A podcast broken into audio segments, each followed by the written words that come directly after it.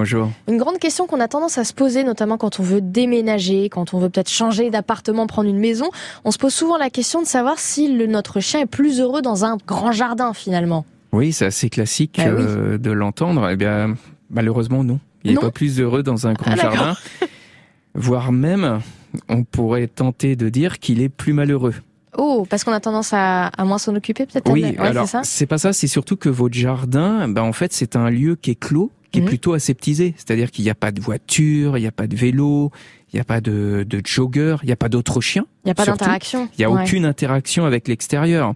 Donc euh, ça c'est pas tellement bon puisqu'après après, vous allez avoir un phénomène un petit peu comme le poisson rouge dans un aquarium. Hein. Une fois que le chien connaît son environnement par cœur, eh Mm. qu'est-ce qui va se passer? Il peut creuser des trous dans le terrain, mais surtout il va pas avoir de lien social avec l'extérieur. Dès qu'on récupère un chien à deux mois, s'il faut faire, c'est mettre une longe et l'emmener le plus possible à l'extérieur. Alors beaucoup de maîtres ont peur de le perdre ou autre. Ben, on met juste une longe, un harnais, une longe, 5 mètres à 10 mètres, pas compliqué, et on sort son chien dans des endroits au départ plutôt calmes, en forêt, et puis après on termine par la ville, mais il faut qu'il rencontre le plus possible de, de choses, d'interactions, de chiens, de d'aller le laisser sentir les autres chiens, les autres personnes.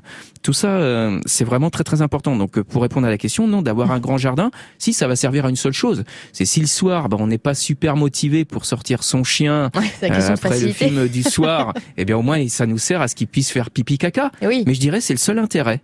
Ah d'accord. Eh ouais, vaut mieux voir un, un gros chien. Est-ce qu'il peut vivre en appartement? Oui, Bon, bah, évidemment, on se de dit que façon- non. Mais... Alors on se dit que non, mais moi ça me choque pas. Ah. Parce que de façon mesurée, si le maître par exemple va le sortir euh, une heure le matin, une heure le soir, c'est-à-dire que le chien a besoin de tout ce qui est développement sensoriel. Hum. Donc faut absolument qu'il sente, parce qu'on sait que chez le chien il y a deux socles.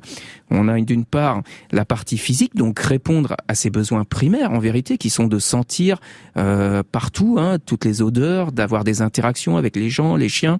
Ben, si ça vous ne le faites pas, vous allez avoir un chien qui va être complètement stressé une fois que vous allez le sortir à l'âge adulte. Ah bah oui, c'est la- obligé, oui.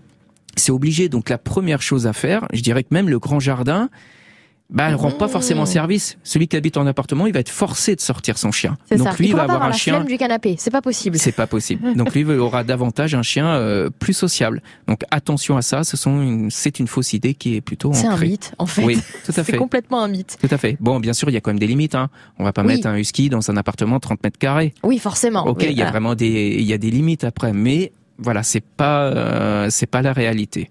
Sortez votre chien le plus possible. Eh ben, merci beaucoup. Merci.